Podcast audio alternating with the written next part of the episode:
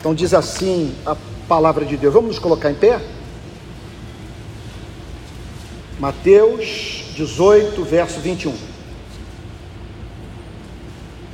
Então Pedro, aproximando-se, perguntou a Jesus: Senhor, até quantas vezes meu irmão pecará contra mim, que eu lhe perdoe?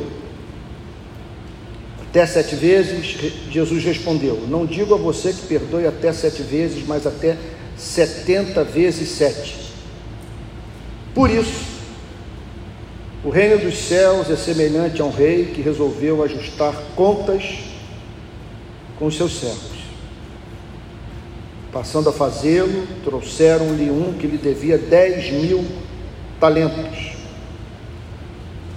Não tendo ele, porém, com que pagar, o patrão ordenou que fossem vendidos ele, a mulher, os filhos tudo que possuía, e que assim a dívida fosse paga.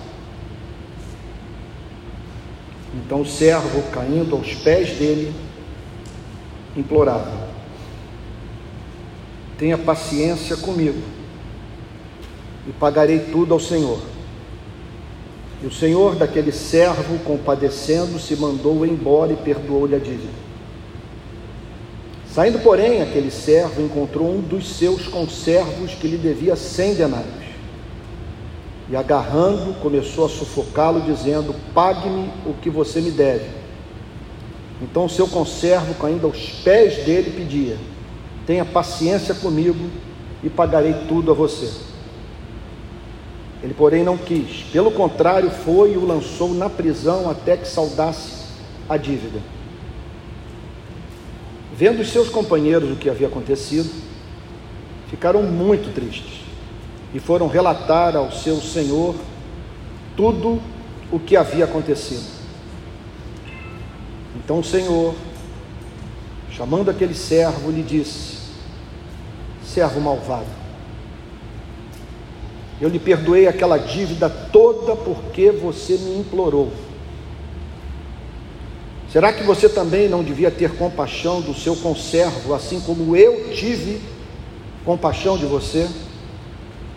Indignando-se, o Senhor entregou aquele servo aos carrascos, até que lhe pagasse toda a dívida assim também o meu Pai que está no, no céu fará com vocês, se do íntimo não perdoarem cada um a seu irmão. Pai Santo, nós bendizemos o teu nome, porque o conhecemos. Sabemos não apenas que o universo tem um Criador, mas que esse Criador se revelou em Jesus Cristo. E o que conhecemos dessa revelação nos encanta e nos faz ver sentido na adoração. Contudo, Senhor, Tu sabes que não vivemos à altura do que sabemos ser verdadeiro.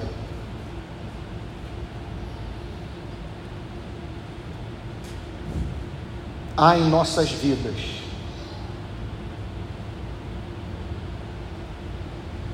o que é incompatível com o verdadeiro conhecimento da verdade.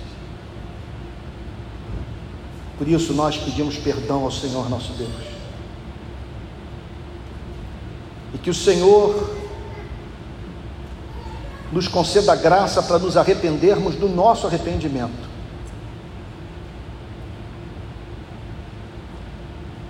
E que teu sangue, sangue de Jesus Cristo, seja aplicado nas nossas vidas, a fim de que também sejamos perdoados das falhas que nos são ocultas.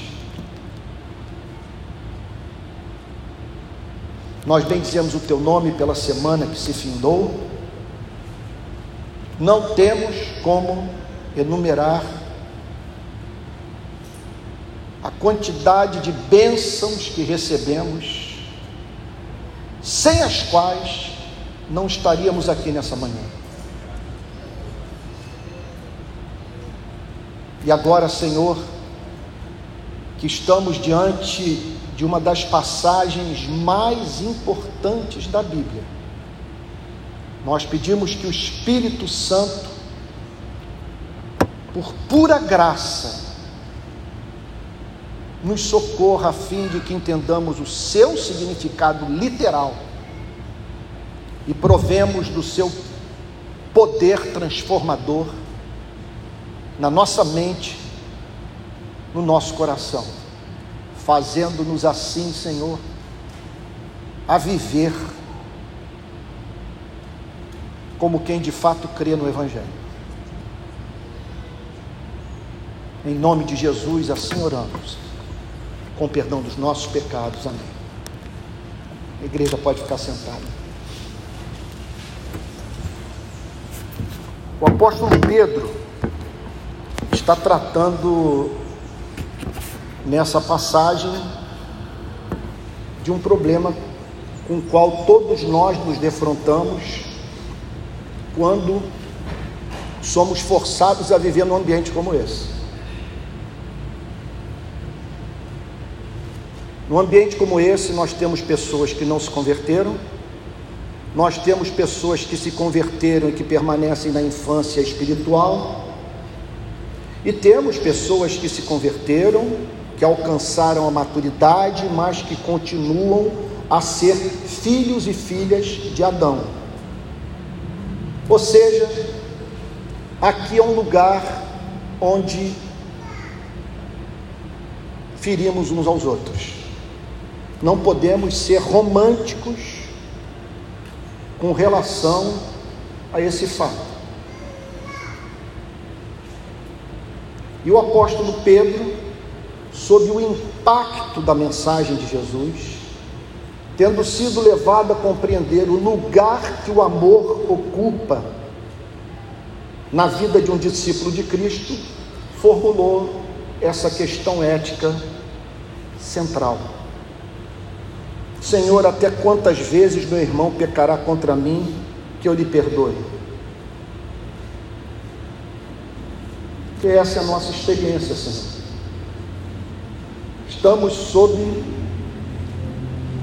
o poder constrangedor da tua verdade. Queremos encarnar a sua mensagem, reproduzir sua vida. Contudo, um dos maiores obstáculos que enfrentamos no caminho da santificação é o referente aos golpes que sofremos de irmãos e irmãos na fé, irmãos e irmãs na fé. Senhor, como lidar com isso? Com gente que atentou contra o nosso nome, a nossa honra, a nossa reputação.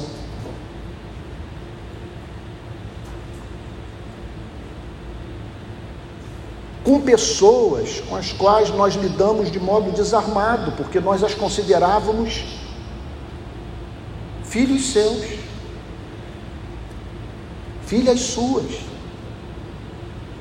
E contudo, essas pessoas se fizeram valer da nossa credulidade ou confiança natural para nos trair.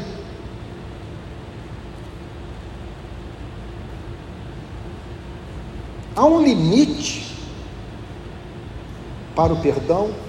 A partir de que ponto nós devemos fazer com que uma pessoa morra na nossa vida?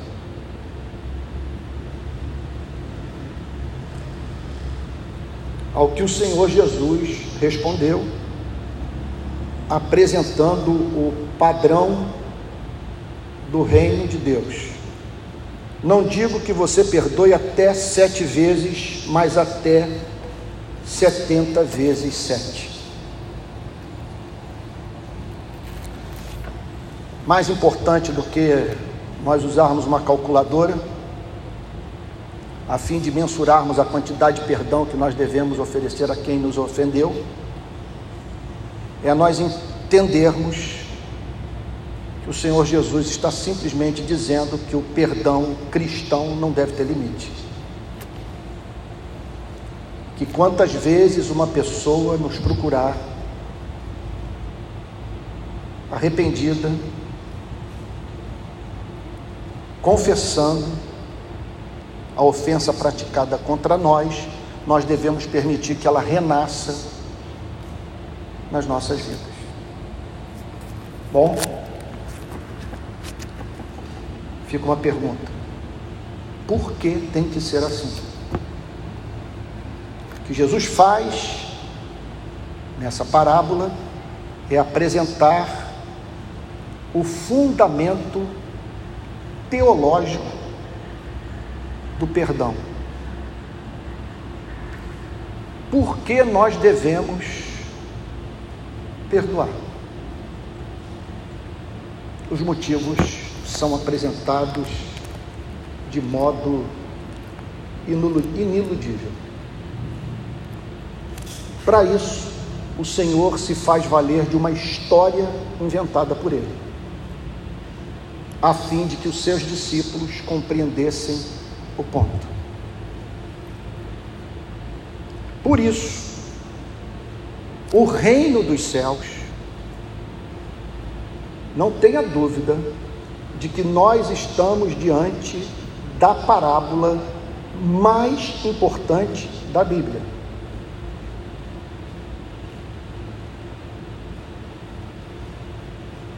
Pode ser, e certamente há, parábolas que se equivalem a essa em termos de importância, mas eu não conheço uma parábola que sobrepuja a essa do ponto de vista da compreensão do Evangelho. O que é o Evangelho? E não apenas isso. Quais são as implicações morais da compreensão do verdadeiro Evangelho. Eu diria o seguinte: se você compreender essa parábola, você terá compreendido o cristianismo inteiro, do ponto de vista da sua mensagem central, que é chamada de Evangelho. O reino dos céus é semelhante a um rei que resolveu ajustar contas com seus servos.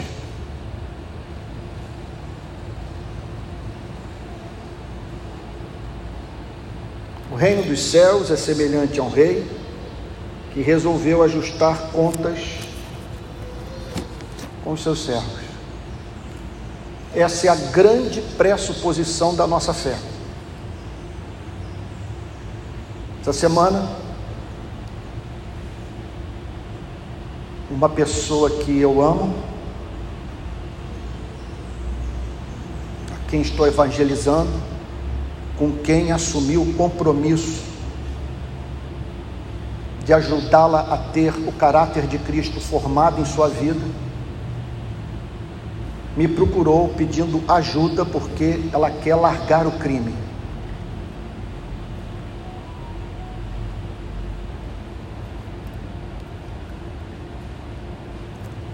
Num ponto da nossa conversa, eu me virei para ela e diz o seguinte: é muito importante que você saiba com quem você está lidando e em quem você está confiando tanto. Você está diante de um homem que crê no juízo final. Todos os seres humanos terão um dia que prestar contas diante de Deus pelas suas ofensas.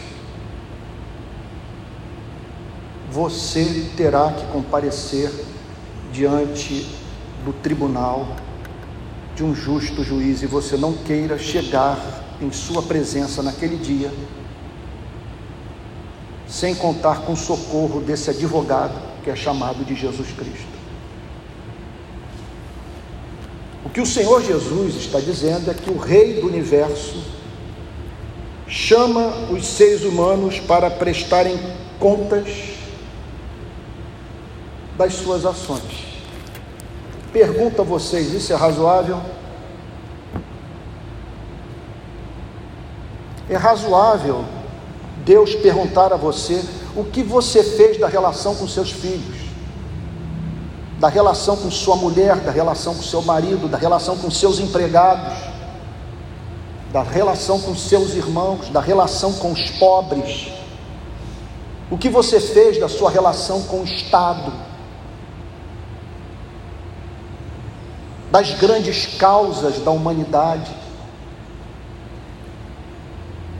de valor indispensável para que o homem não destrua a sua própria espécie. O que você fez do ar que respirou? Da quantidade de animal morto, para que de sua carne você pudesse se alimentar. O que você fez das oportunidades que lhe dê em vida de fazer o bem, das suas aquisições intelectuais, dos seus recursos financeiros.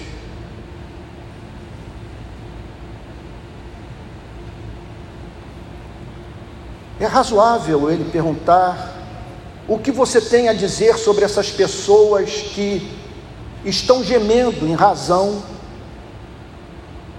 do que você fez contra as suas vidas.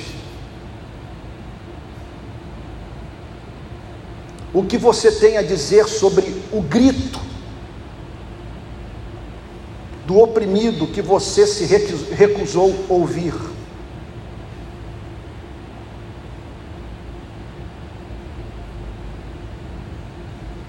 É razoável Jesus dizer que um dia Deus vai perguntar a você e a mim: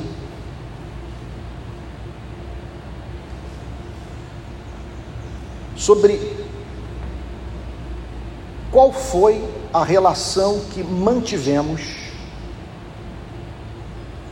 com as imposições morais que fizemos sobre a vida de pessoas com as quais convivemos. É razoável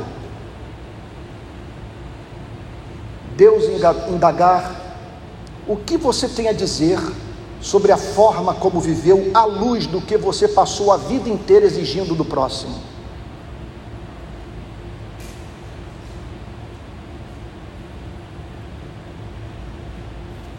Que Jesus está dizendo é que Deus olha para esse planeta de rios e mares poluídos, florestas de devastadas, de economias baseadas na exploração do homem pelo homem.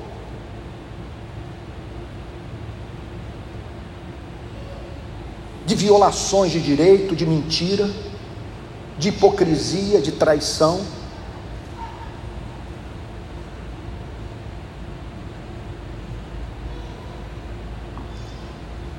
Jesus declara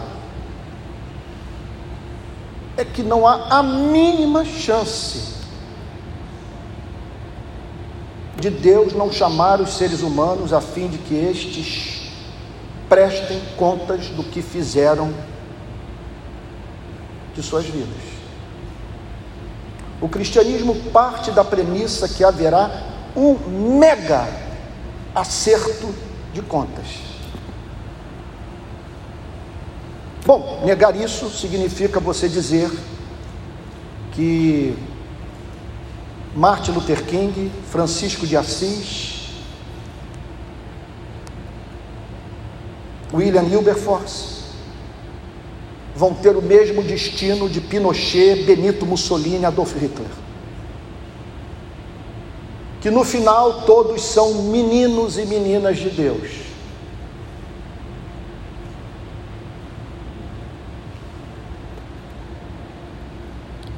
e que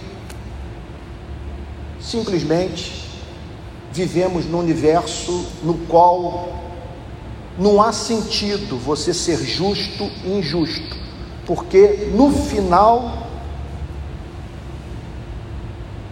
dessa carnificina, Deus olhará para todos e a eles dará o mesmíssimo tratamento.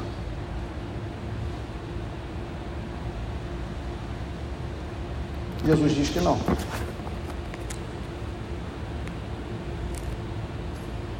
Reino dos céus é semelhante. Vocês querem entender o reino dos céus?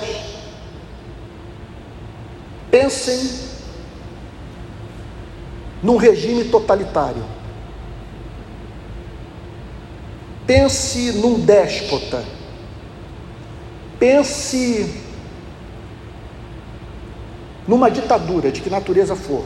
Pense em alguém possuidor de poder absoluto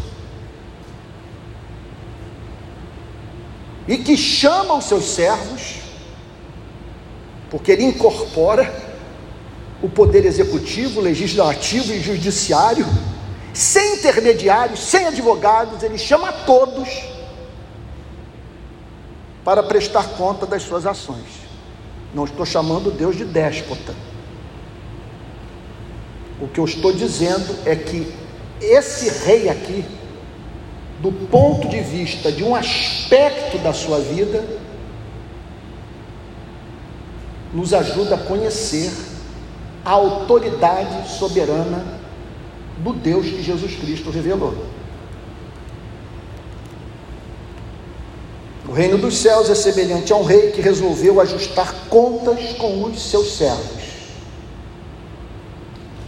E passando a fazê-lo, ele começa a chamar servo por servo, a fim de que todos prestem contas do que fizeram com os recursos do rei. Ninguém é dono de nada, são todos administradores dos bens desse grande rei. E passando a fazê-lo, trouxeram-lhe um que lhe devia dez mil talentos. Você pense na experiência desse homem.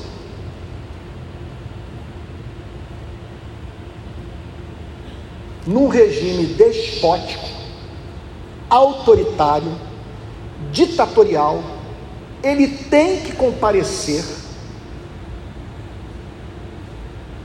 diante de um rei que incorpora os três poderes. E esse assim o faz na condição de possuidor de uma dívida impagável. O que ele fez é gravíssimo. Jesus propositalmente diz: é inquantificável, é impagável. E passando a fazê-lo, trouxeram-lhe um que lhe devia 10 mil talentos, é uma quantia muito alta, um talento equivalia a 34 quilos.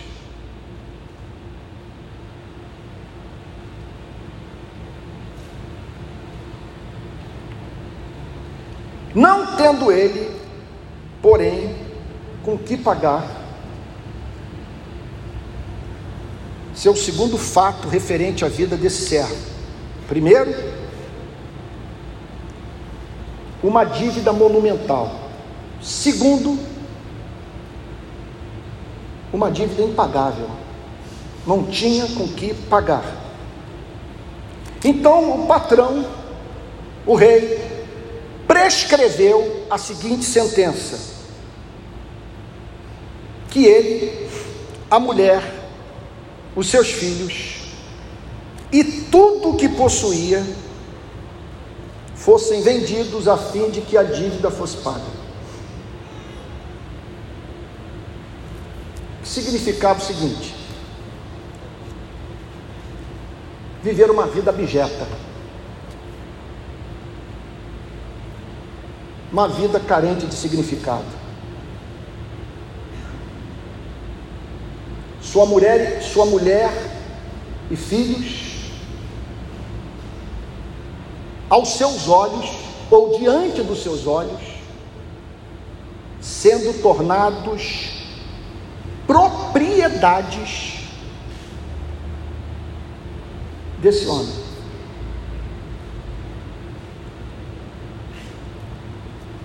E você tomando o mesmo destino. Ele olha para a sentença, a privação de liberdade, de autonomia, dentro daquele limitado espaço de liberdade que se, de que dispunha, e chega à seguinte conclusão: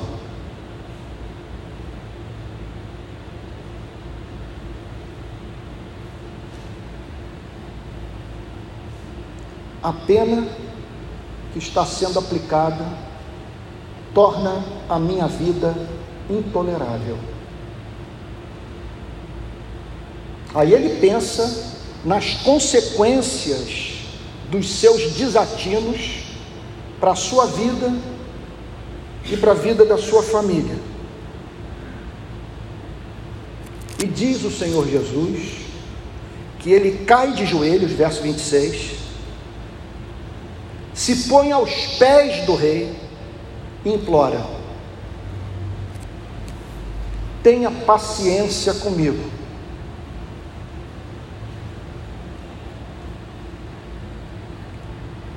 Esse é o tipo de linguagem que não funciona no despotismo, nesse, nesse modelo de sociedade. O rei não tem que necessariamente se sujeitar a essa súplica. Tenha paciência comigo, longanimidade. Conceda-me uma nova oportunidade. Porque se o Senhor me der chance, não prescrever sentença tão severa como essa, eu pagarei tudo ao Senhor. Impossível. Mas foi a súplica que ele fez. Jesus descreve esse rei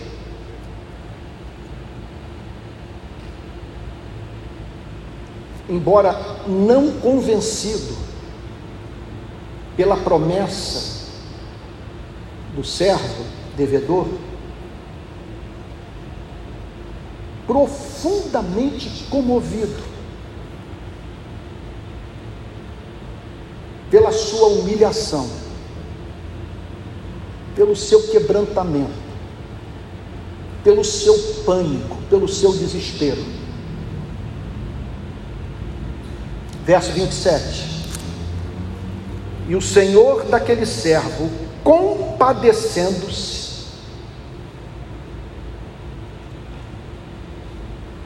mais uma analogia que é estabelecida entre esse rei fictício e o Deus real.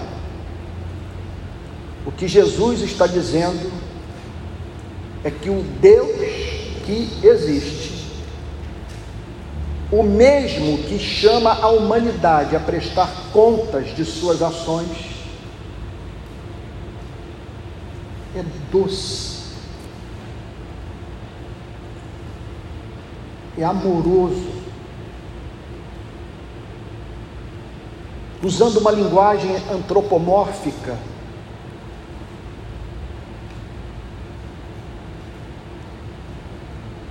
ele não dá conta de uma confissão como essa. Ele é movido às lágrimas de compaixão quando vê um ser humano contrito, realmente desejoso de voltar do passado e, se possível fosse, reescrever a sua história. A nota, aqui entra a palavra evangelho, a nota que está sendo emitida por Jesus Cristo para a humanidade é justamente essa: o Rei do universo é bom.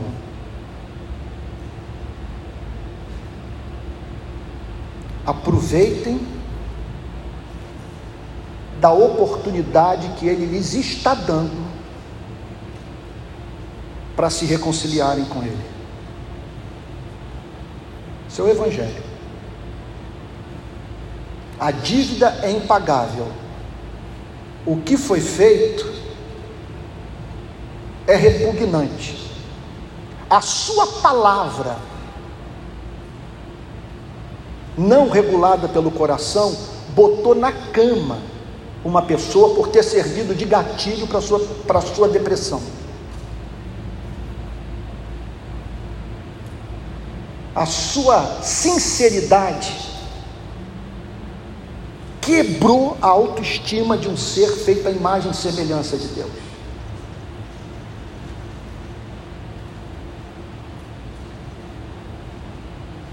Você explorou pessoas. Você tratou com indiferença a agonia humana. Você menosprezou o Criador. E agora o Criador o encontra de joelhos, prostrado apavorado com a sentença. Côncio da sua dívida e implorando por misericórdia. E o que, que Jesus tem a dizer? Deus não resiste a esta confissão.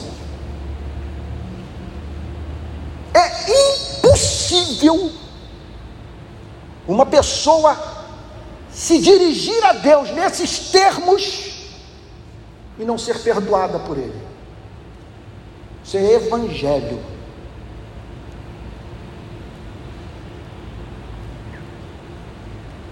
E aqui então o Senhor Jesus descreve esse homem livre de toda condenação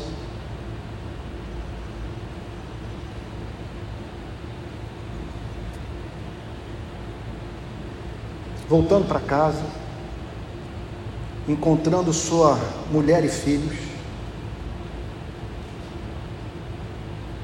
apresentando-lhes o surpreendente relato de que a dívida inteira havia sido perdoada. E que os filhos poderiam viver como seres humanos livres.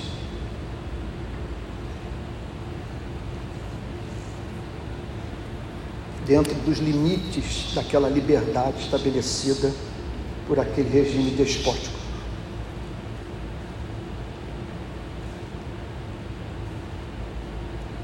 Agora acontece o inimaginável nessa história.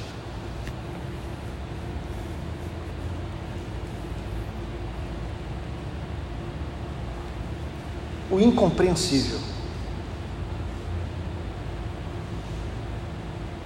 No momento você vê aquela pessoa na igreja, de joelhos, com o rosto literalmente no chão,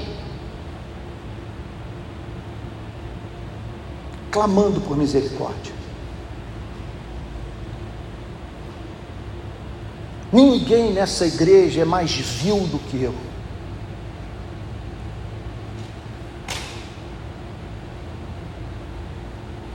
Contudo,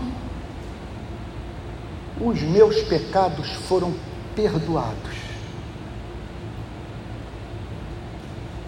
E aí você olha e você diz: não há ninguém mais humilde. Jamais vi arrependimento como esse. Que compreensão da graça de Deus. Olha esse nível de quebrantamento. Eis um ser humano verdadeiramente humilhado pela lei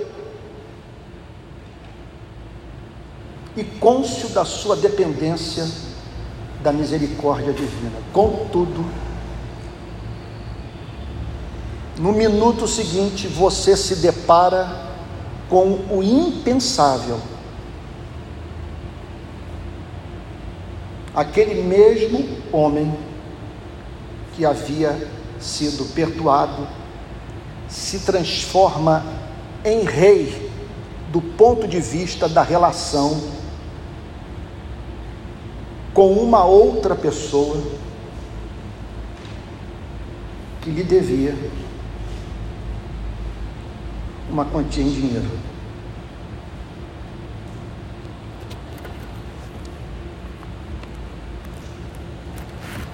Bom, o que esperar de alguém que olha para o comportamento, para a experiência emocional, para o desespero, para a angústia de uma pessoa e se vê nela, podendo assim ser levado a dizer: Eu conheço esse lugar porque um dia eu estive aí. Contudo, o surpreendente ocorre. Essa pessoa é descrita pelo Senhor Jesus como desconectada da realidade. Ela se esquece do seu passado, do que fez, de quem era, do que foi feito por ela.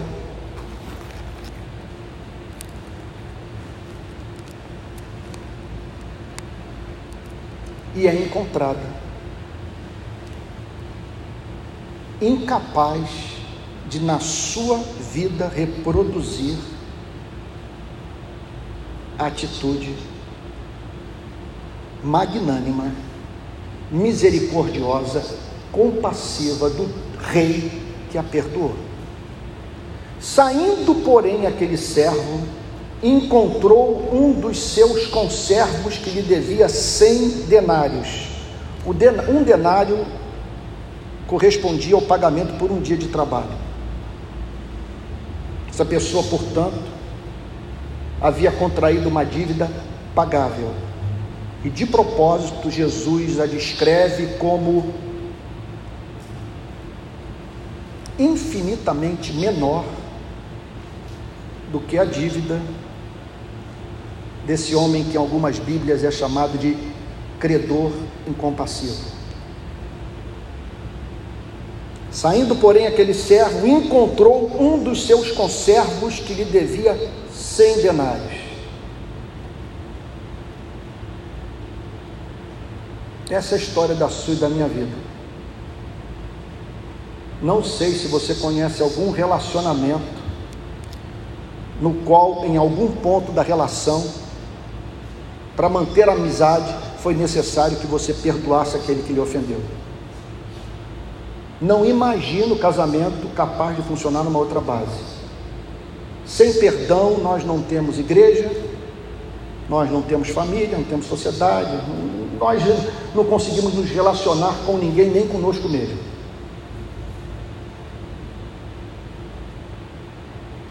Agarrando, descreve Jesus, começou a sufocá-lo. Ele é tomado de fúria, de ira. É impressionante. Preste atenção no que Jesus está dizendo aqui. São comportamentos diametralmente opostos. Essa pessoa é uma coisa diante de Deus e outra diante dos homens. Na igreja, as mais impressionantes manifestações de fé, de humildade, de arrependimento no seu contato com o próximo a estupidez, a inclemência.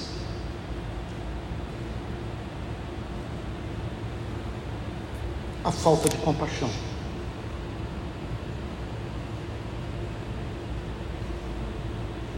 E o Senhor Jesus declara que é ele agarrando observe que tudo aqui é deliberado. Essa história, não, a Bíblia não diz que ela foi testemunhada por Cristo. Jesus a inventou.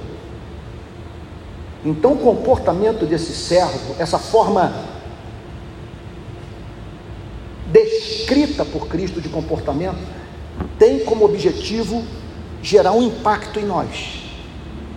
Jesus o descreve se comportando nesses termos a fim de que nós entendamos a mensagem.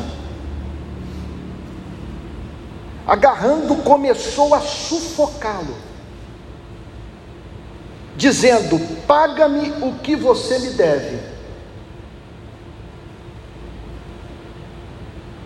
Ou seja, dizendo para o próximo aquilo que Deus não havia dito para a sua vida paga-me o que me deve.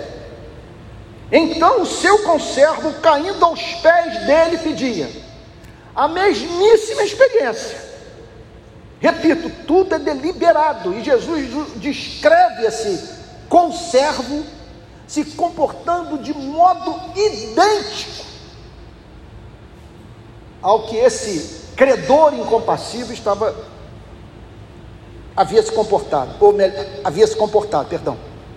Então seu conservo, caindo aos pés dele, pedia: Tenha paciência comigo e pagarei tudo a você. Vocês já ouviram essa frase alguma vez? É impressionante. Como que ele se esquece de tudo aquilo que ele havia falado para o rei. Eu me lembro de uma vez ter lido um livro, se não me falha a memória, de Jeremy Taylor, em que ele fala sobre algumas das hipocrisias presentes nas nossas vidas. E uma delas é essa: é você falar na presença de Deus sobre si mesmo de uma forma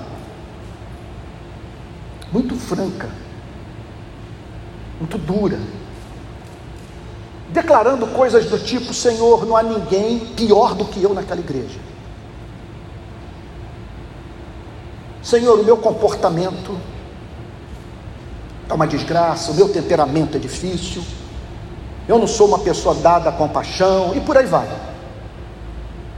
Até que um dia essa pessoa encontra alguém na igreja que diz para ela o que ela havia dito sobre si mesma para Deus e ela tem vontade de esganar a pessoa, que está apenas dizendo para ela o que ela disse ser verdade sobre sua vida na presença de Deus. Eu me lembro do Jeremy Taylor falando: Isso é uma baita de uma hipocrisia, rematada iniquidade. E aqui está acontecendo isso. Então seu conservo, caindo aos pés dele, pedia: Tenha paciência comigo e pagarei tudo a você. Ele, porém, não quis. Pelo contrário, foi e o lançou na prisão até que saudasse a dívida.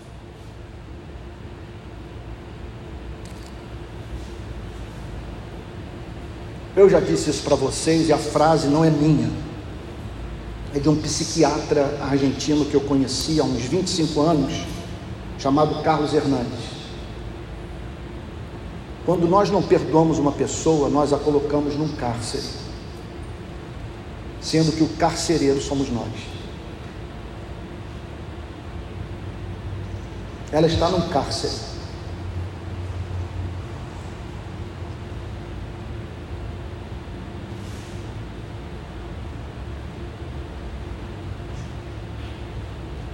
Está no cárcere. Eu me lembro de uma vez ter dito para o líder de uma facção criminosa do Rio de Janeiro. Amigo, Jesus o está chamando para lidar com pessoas reais. Nessa favela, todo mundo lida com você com medo, todos têm medo de você, ninguém é verdadeiro na sua presença. Jesus o chama para ter relacionamentos autênticos com o próximo. E se um dia você se despojar de tudo isso,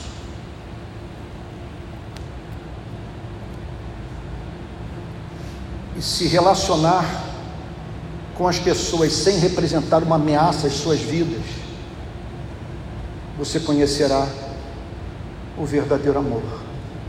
Olha a diferença entre você e Jesus, que nunca pegou em arma,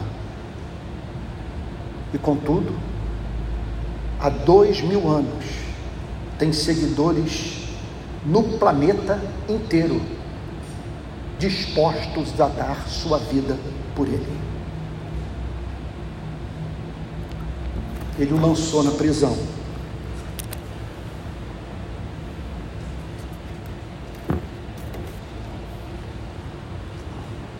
Até que saudasse toda a dívida.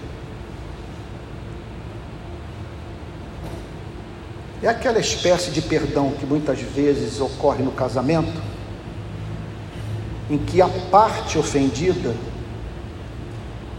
se transforma num tirano, usando da lembrança da antiga transgressão para tornar a vida daquele que foi supostamente perdoado um inferno. Entenda uma coisa: é o que esse homem disse para o seu conservo. Esqueça a ideia de você voltar a se relacionar comigo enquanto não pagar tudo. Sua confissão não é suficiente. Você tem que saldar essa dívida. O problema, gente, e é o que Jesus ressalta nessa parábola, é que é impossível que Deus não tome conhecimento do modo como tratamos o próximo. Por isso, o verso 31. Vendo os seus companheiros o que havia acontecido, aqui não vamos perder tempo procurando saber a identidade desses companheiros. O objetivo da parábola não é esse. O objetivo da parábola é enfatizar o fato de que o que houve chegou ao conhecimento do rei. Vendo os seus companheiros o que havia acontecido, ficaram muito tristes e foram relatar ao seu senhor tudo o que havia acontecido. O rei tomou conhecimento de tudo. De um lado, a imagem daquele homem curvado aos seus pés, implorando por clemência do outro lado, a imagem vívida, passada pelas testemunhas, mostravam um homem completamente diferente daquele que um dia se viu em desespero clamando por perdão.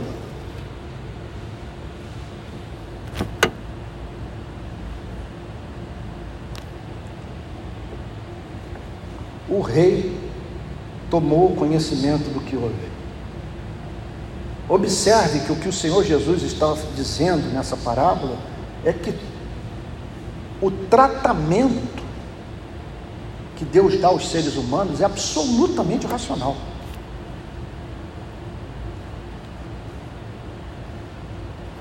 Tudo faz sentido.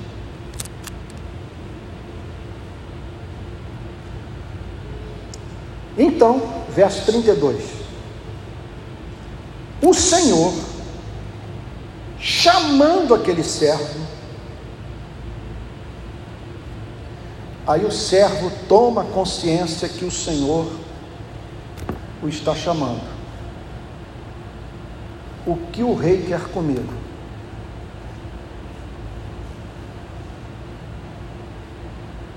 Não é possível que ele venha novamente a cobrar a dívida, porque ele já a declarou perdoada. Será que em razão da atitude que eu, da atitude que eu tive, ele não está me chamando para alguma coisa mais relevante, mais séria, mais importante no seu reino?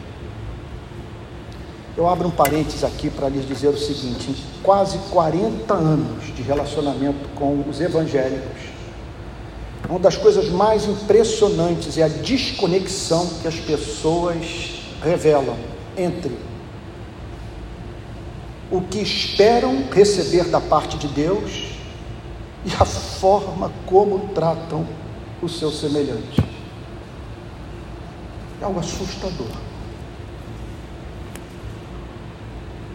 Então o Senhor, chamando aquele servo, lhe disse: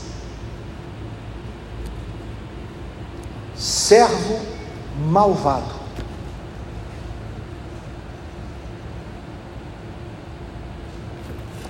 Bom, deixa eu lhes dizer uma coisa. A melhor forma de nós interpretarmos uma parábola é buscarmos fazer uma conexão entre os fatos da parábola e as verdades que a parábola quer comunicar.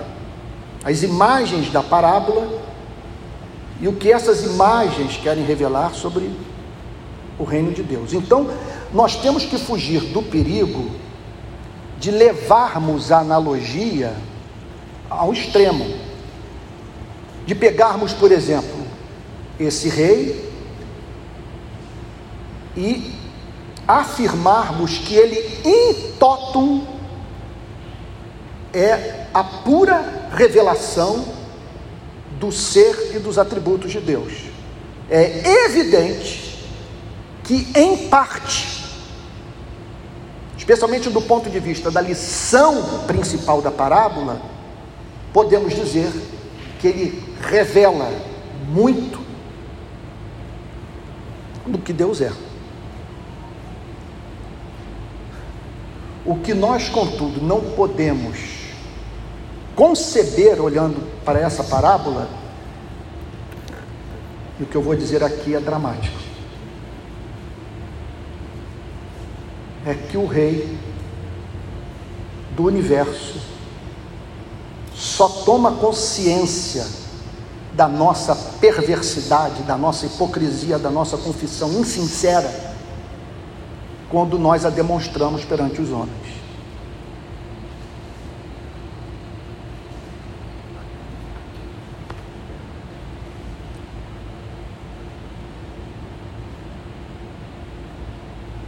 Irmãos, Salmo 139.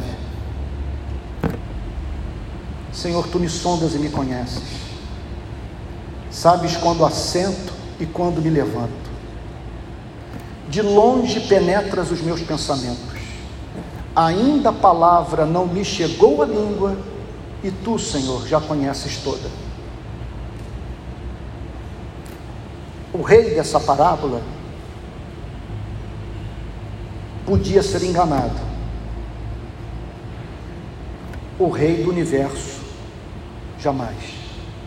Por isso é importante nesse ponto da parábola que entendamos que em nenhum momento o Senhor Jesus está falando de uma pessoa que passou por uma verdadeira conversão e que perdeu a sua salvação.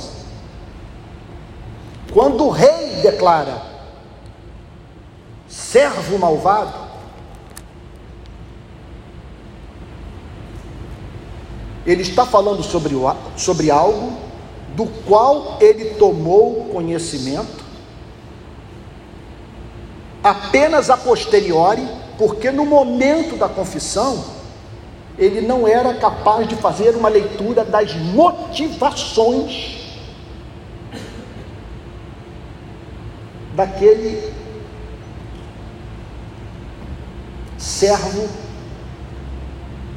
que havia contraído uma dívida impagável. Mas aqui está a sentença: servo malvado. Bom, irmãos queridos, vamos tentar entender o ponto. Eu espero não estar cansando vocês. Vocês sabem que nós estamos na época do TikTok comunicação TikTok, eu tenho pensado muito sobre a comunicação TikTok, mas eu continuo convencido que sem esse tipo de exame da palavra que nós estamos fazendo nessa manhã, não tem igreja. Isso aqui não pode virar um fast food. Só teremos uma igreja que alcance a maturidade cristã quando essa igreja, com amor pela palavra, se submeter a um sermão longo como esse. E no qual a igreja, juntamente com o seu pastor, busca entender o significado do texto e extraindo dele o que enxuga as lágrimas e extraindo dele o que golpeia. Bom,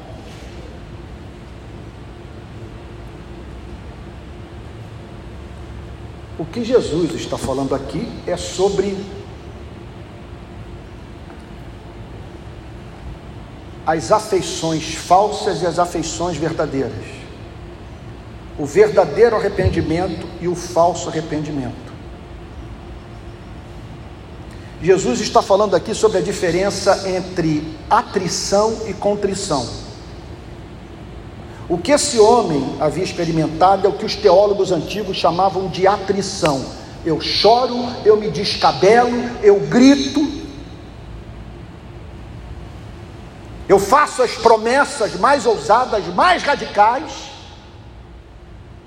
porque estou apavorado com as consequências danosas para a minha vida dos meus erros. Enquanto que o verdadeiro arrependimento vem sempre acompanhado pelo elemento de tristeza por termos pecado contra aquele que mais nos ama.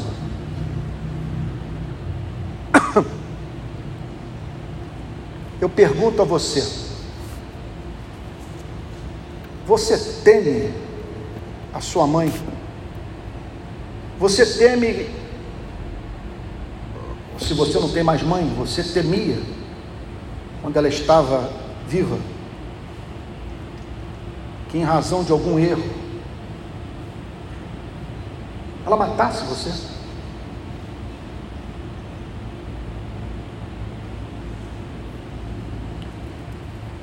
Nós sabemos que dependendo do delito que praticarmos contra o Estado, seremos mortos. Resisto à voz do policial, ele atira em mim. Agora pergunto a você: o que você teme mais na vida, pecar contra o Estado ou pecar contra sua mãe?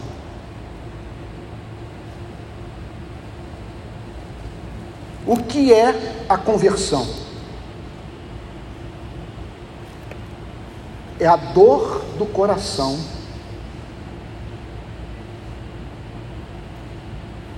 experimentado em razão do pecado que foi praticado, mas não por força do medo da punição, mas por termos entristecido aquele que mais nos ama. Esse homem não conhecia a linguagem do amor. O seu medo era simplesmente ser punido pelo rei. Não tinha afeição pelo rei. Então, num momento como esse da pregação, é muito importante que você sonde o seu coração a fim de saber se a natureza das suas afeições é própria de uma pessoa que passou por uma verdadeira conversão. Qual a sua motivação? Você ama Deus?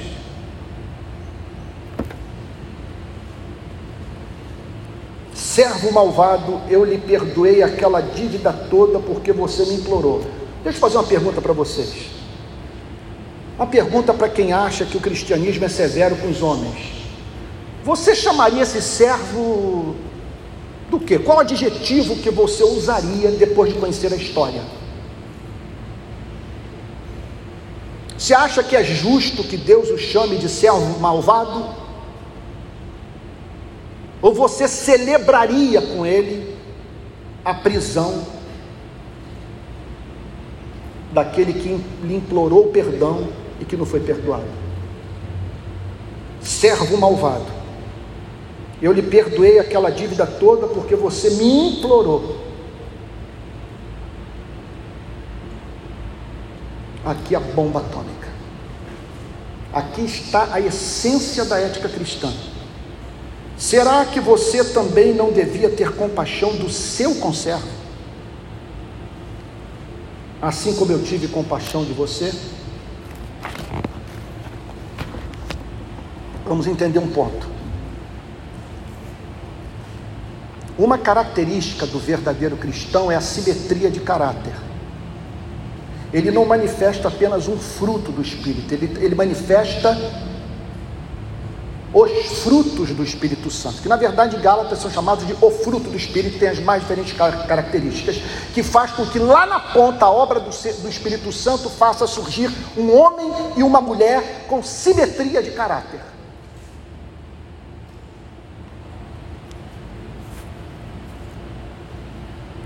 Agora acontece, como nos lembra Jonathan Edwards, que há algumas virtudes que têm que necessariamente estar presentes nas nossas vidas em razão da espécie de encontro com Cristo que nós tivemos. Vocês estão entendendo o ponto? O que Jesus está dizendo é o seguinte: que é da natureza da verdadeira conversão o convertido reproduzir nos seus relacionamentos interpessoais o tratamento que recebeu da parte de Deus. Nesse sentido, nos lembra Jonathan Edwards, algumas virtudes são cardeais. Nós poderíamos chamá-las de virtudes evangélicas, não são virtudes naturais. São virtudes que só nascem em razão do encontro libertador verdadeiro, vivo com Jesus Cristo. Por exemplo, a misericórdia é filho de Satanás quem não se compadece do que sofre. Porque o seu encontro com Cristo foi um encontro com Cristo que se compadeceu de você e que o tratou com misericórdia. Como que você não vai ser misericordioso? E o que falar daquele que diz que é pavio curto e que fala o que pensa? E que usa da sua sinceridade para quebrar todo mundo? Eu pergunto a você, Cristo foi impaciente com sua vida? Você conheceu um Jesus pavio curto? E o que falar desse elemento de graça? E o que falar dessa parábola? Quem implorou por esse perdão pode ser encontrado lá na frente esganando pessoas. Então nós aqui estamos diante da teologia da salvação e da teologia da ética cristã. O que o texto está dizendo é que o que foi objeto do amor de Deus, do amor perdoador de Deus, inevitavelmente reproduz na sua vida o tratamento misericordioso recebido da parte de Deus. E quem não manifesta isso, veja, não está negando o perdão recebido. O que essa pessoa está revelando é que ela nunca entendeu o Evangelho. Nós estamos aqui diante, entenda um ponto, essa história, do ponto de vista da relação de súditos com o rei, ela é factível. O que não é factível é uma pessoa que não nasceu de novo, mas que por algum motivo foi movida a fazer confissão de pecado a Deus, enganar o Criador. E o Criador, desde o primeiro momento, não tomar conhecimento do fato que está diante de um hipócrita.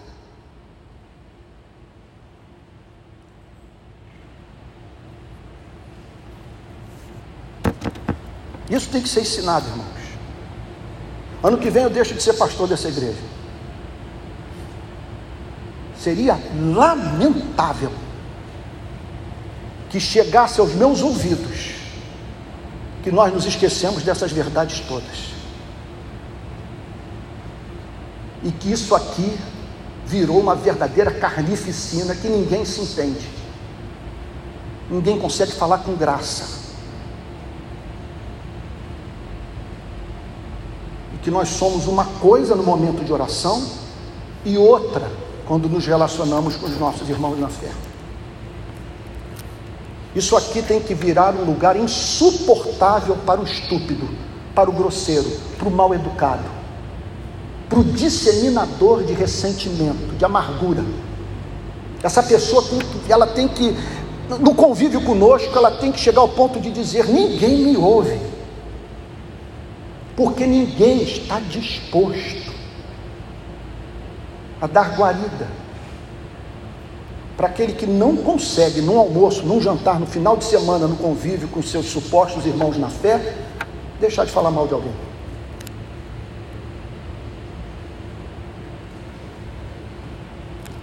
Será que você também não devia ter compaixão do seu conservo, assim como eu tive compaixão de você? O que o texto está dizendo é o seguinte: as nossas orações estabelecem uma obrigação moral. Você vem, toma ceia e declara que Jesus Cristo salvou pelo seu sangue. Isso, isso, isso representa um compromisso moral. Você está dizendo que foi perdoado, não, não resta saída. Se não reproduzir, repito, o mesmo comportamento que Deus teve na, na sua relação com vocês. Os dois últimos versos, é que eu termino para nós orarmos. Indignando-se. Aí eu pergunto a vocês: eu posso atribuir essa indignação a Deus?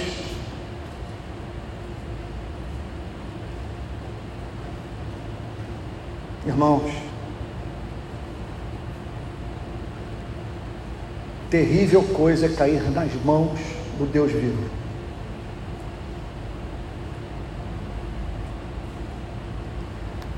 Se não há essa indignação, Deus não é santo. Se Deus não está indignado com o espírito farisaico, como podemos chamá-lo de santo?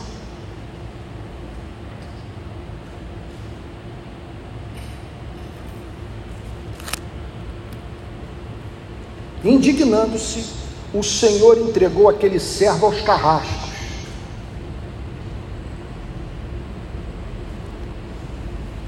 Não tem ninguém mais feliz do que aquele que conheceu o Evangelho à distância, do que o falso convertido, até que ele pagasse toda a dívida.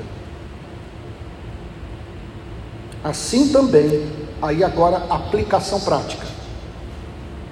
Assim, assim também o meu pai. Vamos tentar entender o ponto. O meu pai, o que leva um ser tão doce a julgar um homem. Veja que quando ele usa a palavra pai, ele não está falando do lunático nosso que está nos céus. Ele não está falando de um destemperado, de um descontrolado, de uma figura incerta, mesquinha, prepotente, caprichosa ele está falando do pai, ele está falando de uma oposição do amor ao desamor. O pai, justamente por ele ser pai, por ele amar o amor. Assim também o meu pai que está no céu fará com vocês. Se do íntimo não perdoarem cada um a seu irmão. Aí a resposta foi dada ao apóstolo Pedro. Não apenas perdoar, mas perdoar do íntimo. Porque quem conhece o Evangelho é transformado de dentro para fora. A palavra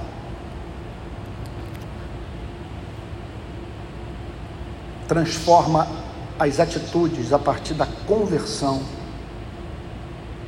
do coração.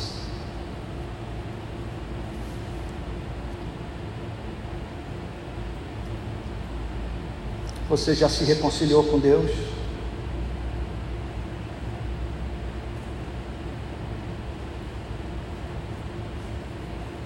Você já se adiantou aquele dia, procurando resolver hoje esse conflito que há entre você e Deus, a fim de não ter que tratar dele no grande dia?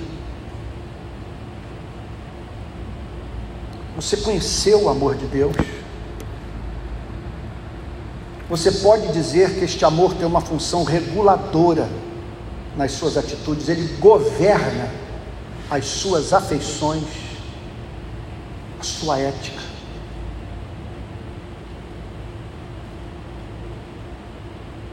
Os seus valores. Você é para o próximo o que Deus tem sido para você?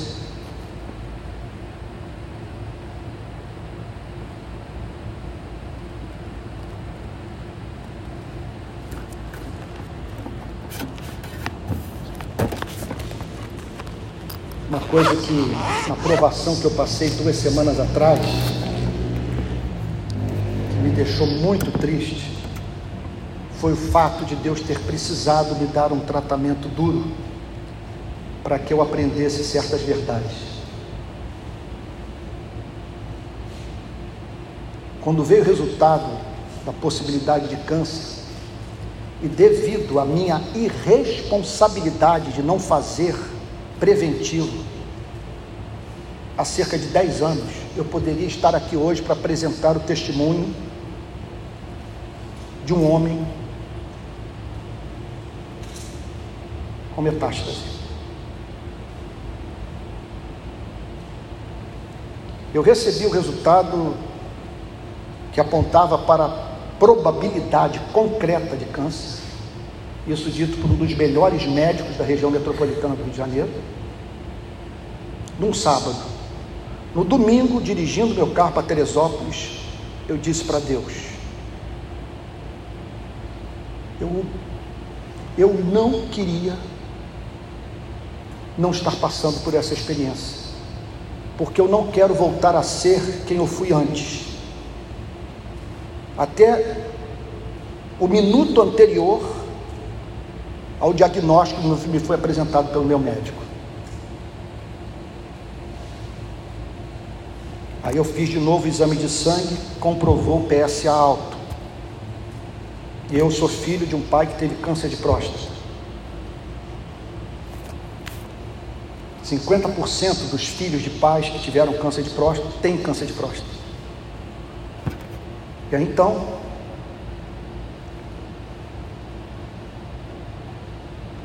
veio o momento da ressonância. E ao entrar na ressonância, naquele tubo, com aquele som de guitarra distorcido, aquela coisa infernal, eu falei para Deus: Deus, malha enquanto o ferro está quente. Aproveita a provação para transformar minha vida e tirar tudo que é incompatível com o teu evangelho. Senhor, eu não pedi para estar aqui. O Senhor me botou, então eu, eu, eu, eu dou graças por estar aqui porque eu sei que o Senhor quer falar comigo. Senhor, aqui não seria um bom lugar para o Senhor me batizar com o Espírito Santo? Me batiza com teu Espírito, Senhor.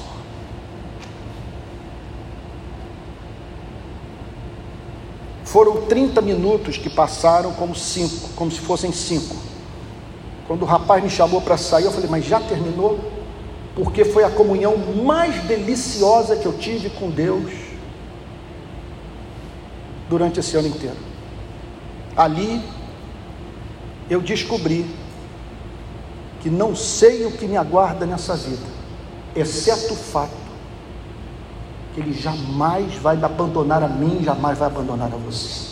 Que Ele é socorro bem presente na tribulação e que as mais doces manifestações do seu amor se dão na hora da provação.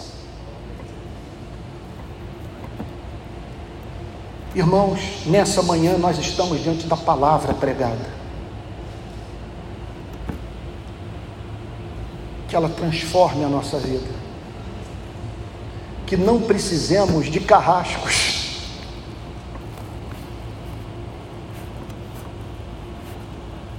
Eu fiquei muito triste. Eu falei, precisava disso que o Senhor falar comigo? Precisava.